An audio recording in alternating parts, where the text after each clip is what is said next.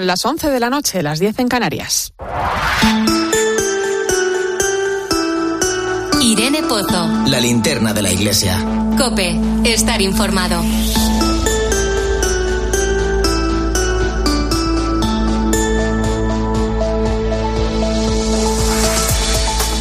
Viernes a esta hora nos vamos hasta el Vaticano. Allí está nuestra corresponsal Eva Fernández. Buenas noches.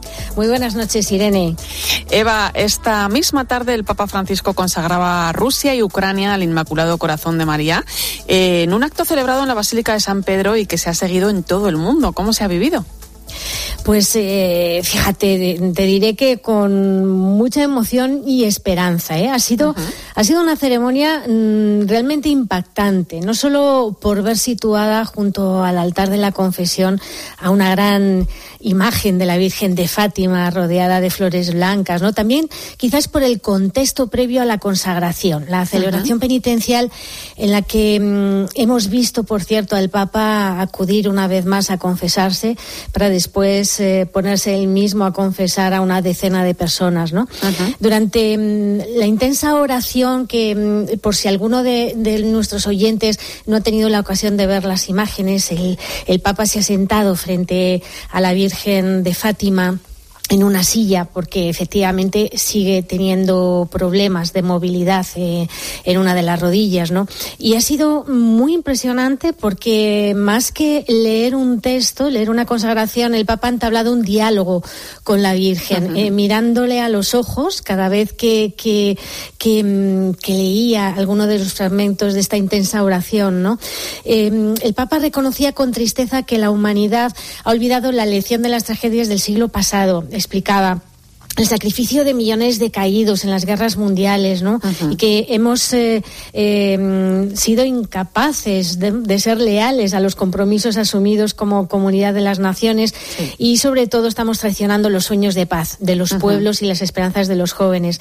Y, y previamente durante la homilía eh, había aclarado que, que, naturalmente no es que sea una fórmula mágica, porque es, mm, hemos estado estos días escuchando escuchando como diciendo, ah, estos católicos, ¿no? Que, que se ponen, lo, lo dejan la, la, solución de la guerra a, en manos a la, de la Virgen, Virgen, en manos de la Virgen. Esto se lo decía un grupo de jóvenes el otro día al Papa, ¿no? Entonces, el Papa ha explicado que lo hacemos porque es un acto espiritual, ¿no? Mm, sabemos, eh, y lo ha comparado de una forma muy bonita, ¿no? Lo que hacen los niños pequeños, que cuando están asustados van llorando a la madre para que les ayude. Y eso es lo que hemos hecho hoy, ¿no? Uh -huh. Lo que tantas personas en todo el mundo, junto al Papa Francisco, en comunión con los obispos de toda la Iglesia, ¿no? Hemos estado haciendo en la Basílica de San Pedro, ¿no? El Papa lo explicaba, tomar la mano de la Virgen para que por su intercesión se abran las puertas del cielo. Claro, se ha consagrado toda la humanidad sí. con especial atención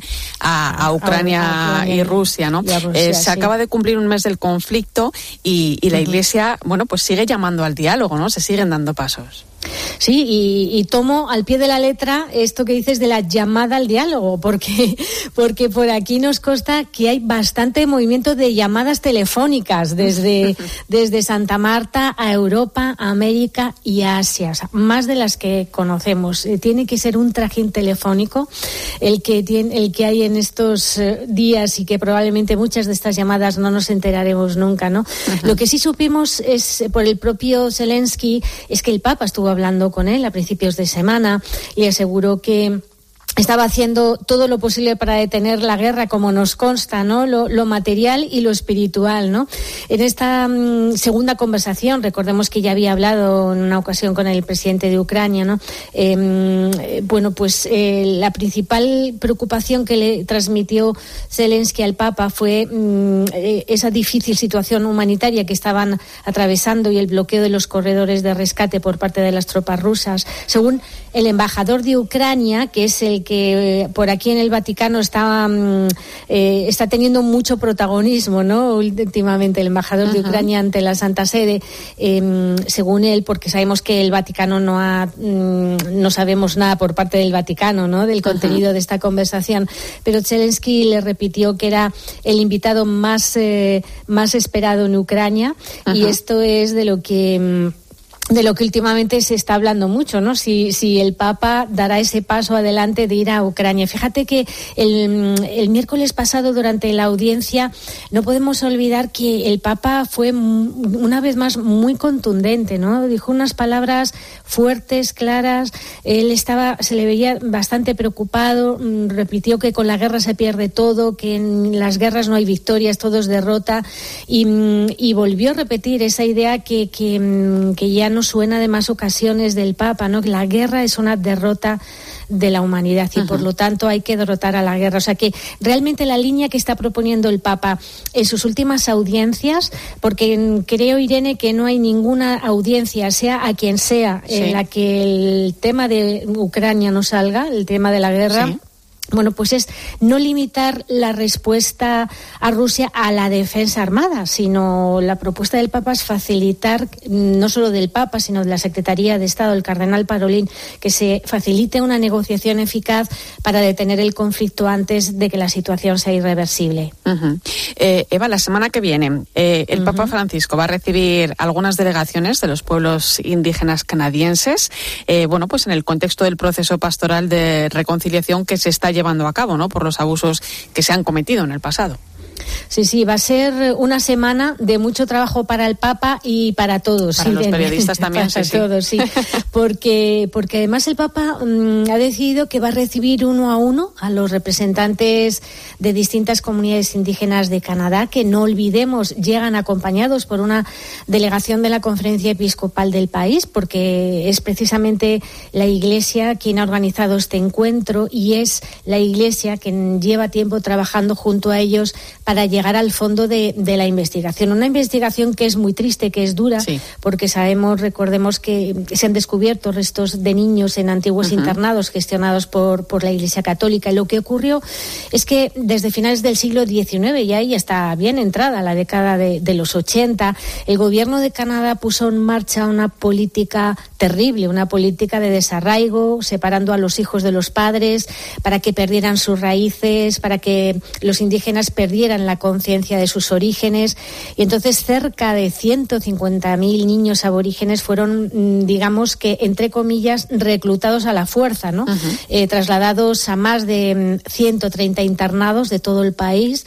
Eh, muchos de estos internados eh, pertenecían a órdenes religiosas y por eso la Iglesia mm, está tan, tan ha puesto tanto interés, ¿no? en, en, en reparar y y esta delegación que se va a reunir con el Papa, mm, pues fíjate, ahí desde acudirán desde ancianos, los jefes de tribus, mm, digamos, eh, los, los, sabios de la tribu, hasta supervivientes de los internados y jóvenes, ¿no? Y además de las reuniones individuales el viernes van a participar en una audiencia conjunta con el Papa sobre la que seguro que hablaremos aquí en la linterna. Y hasta incluso, vete tú a saber si, si podremos confirmar ese viaje a Canadá que ya está anunciado por el Papa. está avisado falta la fecha.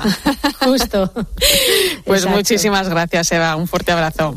Un abrazo, buen fin de semana a todos. Seguimos hablando de cosas que han pasado esta semana. Enseguida analizamos la Constitución Apostólica que culmina el proceso de reforma de la curia y que se ha presentado en el Vaticano hace unos días. Escuchas la linterna de la iglesia. Con Irene Pozo. Cope, estar informado.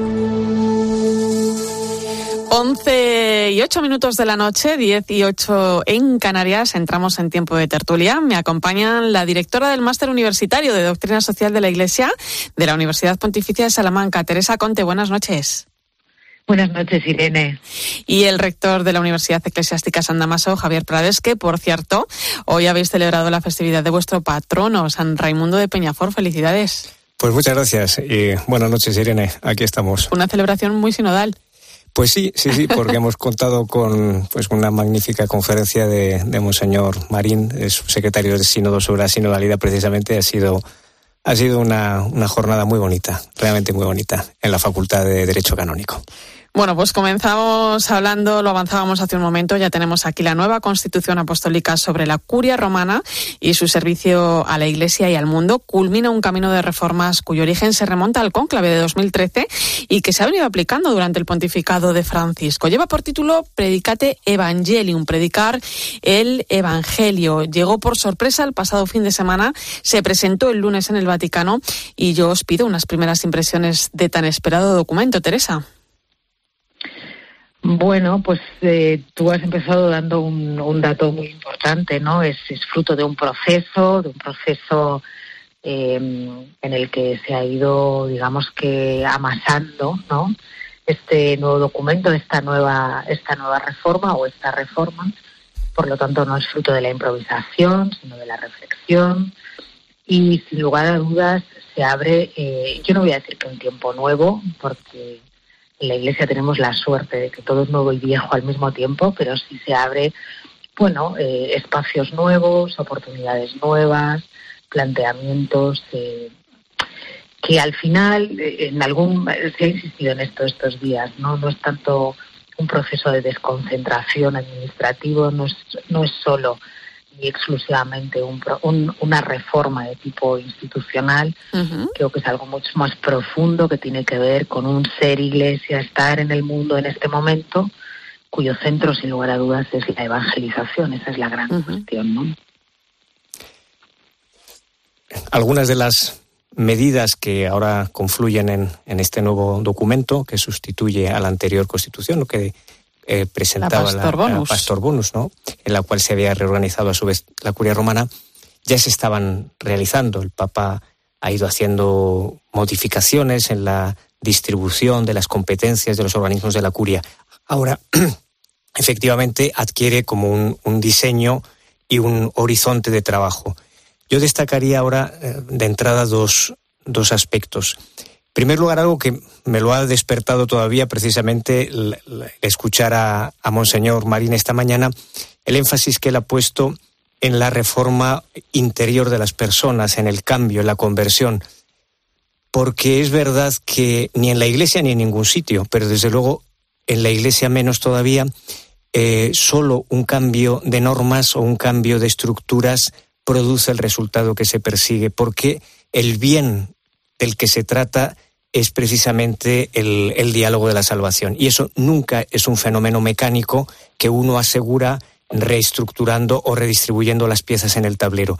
Y este primer, aunque aparece en la, en la exposición de los motivos, aparece muy al final, ¿no? Pero aquí sí que vale el dicho last but not least, lo que aparece al final le da el tono al, a todo el documento. Claro, al final la reforma interior es lo que nos va a llevar a anunciar de una manera nueva, ¿no? El Evangelio en un cambio de época, ¿no? Como el que estamos viviendo. Perfecto. Y ese es el otro punto que quería subrayar, como que dices ahora, y es que hay algo muy interesante de todo el rediseño de los organismos y es que se unen propaganda fide y el Pontificio Consejo para la Nueva Evangelización y se pone en primer lugar la evangelización. A mí este me parece quizá el dato más significativo de todos el centro de la Iglesia es su periferia, decía von Baltasar, explicando los muchos modos de mirar la vida de la Iglesia. La Iglesia está allí donde acontece el anuncio misionero.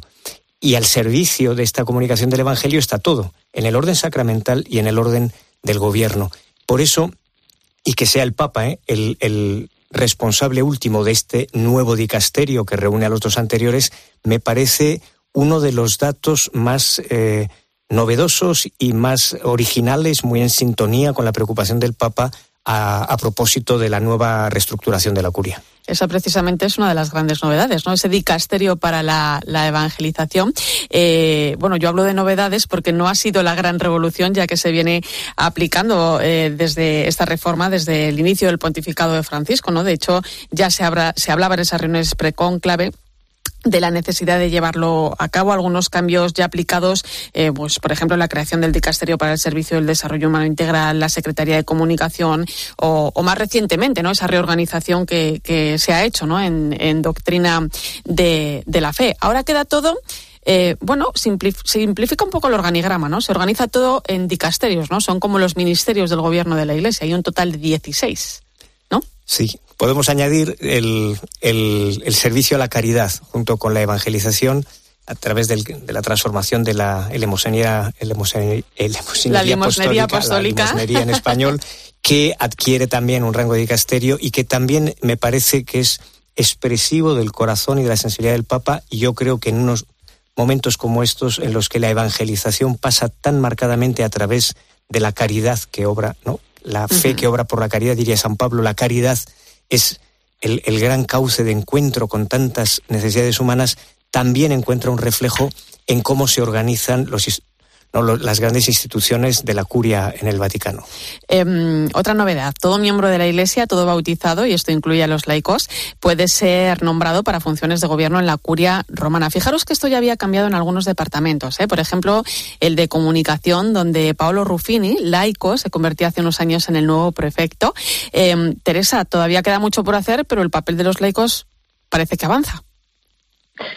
Sí, yo creo que desde que el Papa Benedicto XVI nombró a Flaminia Giovanelli para lo que entonces era lo que hoy es ese dicasterio sobre el desarrollo humano integral y era el, el Pontificio Consejo Justicia y Paz, pues evidentemente, porque ella fue la primera eh, en ocupar un cargo, un cargo diríamos de gestión, dirección, toma de decisiones, eh, hasta hoy se ha recorrido un camino. Eh, a ver, esto tiene que llegar un momento en el que se ha visto como algo normal, ¿no? evidentemente el bautismo es el que nos hace radicalmente iguales en el seno de la Iglesia y el que nos hace participar por igual en lo que es la misión propia eh, de esta comunidad de vida creyente, de esta gran comunidad eclesial de vida creyente en la que participamos, ¿no? Y bueno, eh, entendemos que para que para tomar decisiones, que para llevar adelante estos grandes desafíos en nombre de la, de la evangelización, que es nuestra identidad fundamental, pues hay que poner al frente a personas que puedan hacerlo bien, que puedan hacerlo bien desde su, desde su pertenencia, desde su vocación de servicio, desde su vocación de participación a la misión, y que por qué no, que esa es la pregunta, ¿no? ¿Por qué no podríamos ser los laicos, ¿no? Eh, bueno, los ministerios ordenados, los ministerios consagrados, eh, tienen una razón de ser, tienen una misión, una naturaleza propia, pero al final, si alguien tiene que sacar adelante, eh, pues eso, no sé, eh, todas las tareas ¿no? de las que hemos estado hablando, de las misiones propias de, los grandes dicasterios, pues ¿por qué? Porque no puede hacerlo un laico, un hombre, una mujer, por razón de su pertenencia eclesial. Ahora, Javier. El, artículo 15, sobre todo de las normas generales, es matizado, es, eh, aclara, en función, dice, de la naturaleza del dicasterio, se va especificando quiénes pueden desempeñar estas, estas tareas de gobierno y se incluyen los fieles laicos, que es un elemento que subraya el horizonte, me parece igual también hacia el que nos quiere orientar el Papa, que es la mayor participación de los laicos en la vida de la Iglesia. Esta es una cuestión respecto también de las funciones de gobierno y del vínculo que tiene el gobierno con el sacramento del orden y con el ministerio propio del, Papa, el concilio, a través del Lumen Gentium, había abierto el camino sin cerrar todas las perspectivas. Pastor Bonus había mantenido vinculados los, dos aspectos y ahora, al reorganizarse la, organización misma de la curia romana, se indica la posibilidad de distinguirlos.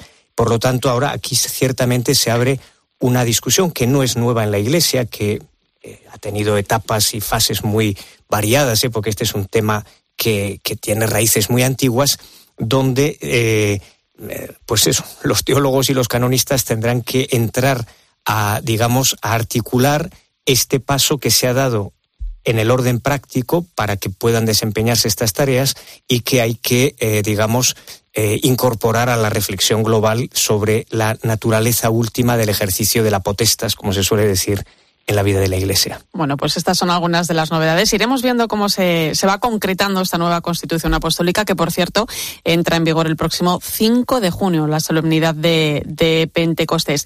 Quiero contar una historia, porque hoy se estrena en cines la última película de Imanol Uribe, Llegaron de noche.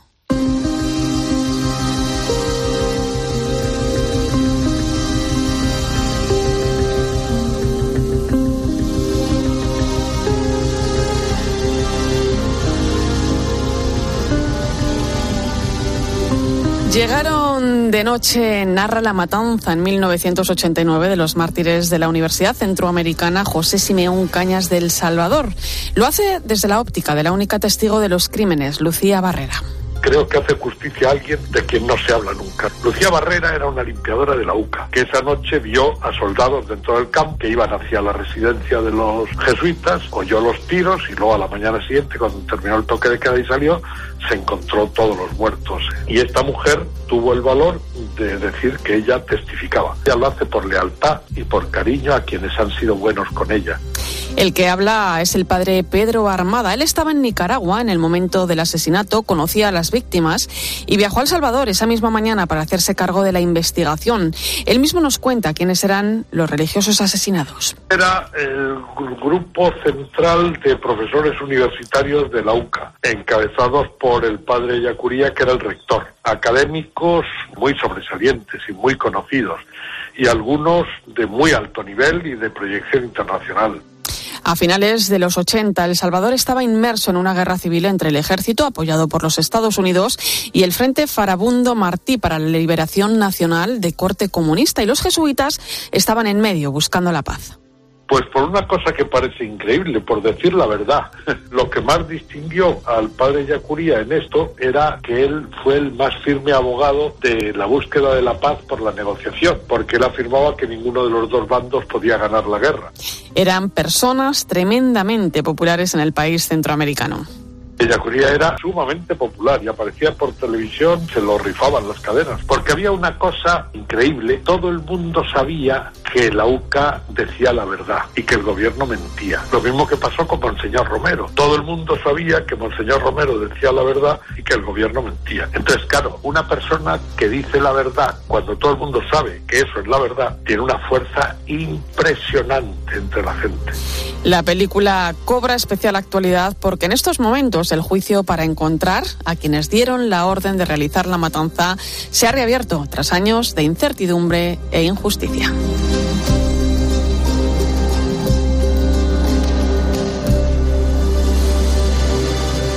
Una historia de película que llega a la gran pantalla y que nos trae el testimonio de los conocidos como mártires de la UCA. La Compañía de Jesús destaca de la cinta los valores de verdad, justicia y reconciliación, Javier. Sí, yo la película no la he visto, no sé si ya se puede ver o no. Eh, sí, sí, desde hoy en cines. Ya se puede ver hoy, pues ya le hacemos la, difusión. Pero es, es muy impresionante el comprobar que frente a las pretensiones del poder mundano, en todas las circunstancias, que aplasta a, los seres humanos, no hay, aparentemente no hay nada que oponer. No hay ninguna otra fuerza en este mundo que resista al poder del Estado, al poder de, las imposiciones que tiene todos los recursos para oprimir o para reprimir. Y tantas veces parece inútil, tantas veces parece imposible que haya nadie que resista a la fuerza del poder bruto. Y sin embargo, como vemos en este caso, algo tan vulnerable aparentemente, algo tan frágil como la verdad, resulta ser más potente que el poder con el cual intentaron eh, estirpar del Salvador. El que lo hizo no sabe lo que ha provocado para que permanezca dentro de la historia salvadoreña una voz que no pudieron acallar las pistolas. Y eso nos da lecciones muy grandes para el pasado, para lo que sucedió en El Salvador pero también para lo que está sucediendo ahora. Eh, no, no está dicho que los poderosos de este mundo tengan la última palabra. Y eso nos viene muy bien recordarlo. Eh, Teresa, con la reapertura del caso, lo, bueno, lo que se busca es la necesidad de justicia, no de venganza, ¿eh? son cosas muy, muy diferentes. Decía el padre Pedro Armada, cuando hablábamos con él, que necesitan que haya una persona a quien poder perdonar. Bueno, yo creo que la memoria de los mártires de la UCA debe ser restituida. Durante muchos años su memoria fue manchada porque ciertamente eh, bueno, vivían en un país como en otros tantos países de América Latina en el que concepciones confrontadas del mundo y cosmovisiones políticas e ideológicas distintas, pues muchas veces mancharon, eh, mancharon el testimonio de la verdad cristiana, ¿no? parecía que cuando uno eh, o unos como ellos, eh, en nombre de Jesucristo, optaban por la justicia, en nombre del Dios de Jesucristo, optaban por la justicia, como hicieron ellos, pues caían de un bando o del otro. ¿no? Por lo tanto, esto tiene que ver con la reparación o con la restitución de su memoria, tiene que ver con la verdad que les animaba y que al final les llevó al martirio y por supuesto tiene que ver con la justicia. Si no se puede eh, identificar a quienes les asesinaron, si no se pueden asumir las responsabilidades derivadas de un crimen como este, es muy difícil perdonar, ¿no? El perdón al final es una gracia, es fruto también de un proceso, y si la verdad no se ha clarificado y si no se ha reparado la memoria de estos mártires, pues ciertamente la pregunta es a quién perdonar, ¿no? Y ciertamente. Bueno. La justicia es cristiana, la venganza es de otra divisa. pues con eso nos quedamos. Teresa Conte, te mando un abrazo muy fuerte. Hasta pronto. Muchas gracias, Irene. Feliz noche. Javier Prades, gracias. Hasta otra. Buenas noches, Irene. Y el sonido con el que nos despedimos hoy es precisamente con el de esta película de Imanol Uribe. Llegaron de noche desde hoy en cines de toda España. Pero si yo lo acerté en España, padre ya. Mal momento con la guerra en la capital. ¡Al suelo! ¡Al suelo! ¡Al suelo! Padre nuestro que estás en los cielos, santificado sea tu nombre. No se puede distinguir entre militares y guerrilleros y menos en la oscuridad de la noche. Después de que le tome la declaración va a tener que tomar el primer avión que encontremos. ¿Y a dónde me van a llevar? Gracias por acompañarme esta noche en la linterna de la iglesia. Te dejo con esta recomendación. Llegaron de noche y también ahora con el partidazo de Cope y José Luis Corrochano.